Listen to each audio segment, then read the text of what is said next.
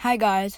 So recently I went to No Frills and saw that in front of every No Frills there was like a lineup with two meters between people. And inside the No Frills there was a very, very limited amount of people. And all the cashiers were behind big pieces of glass in order to prevent, you know, people from coughing onto them. So No Frills is actually really protective of their employees and there are empty shelves everywhere.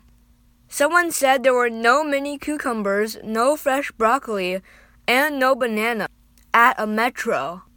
So, yeah, many people are using online shopping. In front of many groceries like No Frills and other groceries, there are long lines waiting outside in order that not that many people are inside the shop. Goodbye.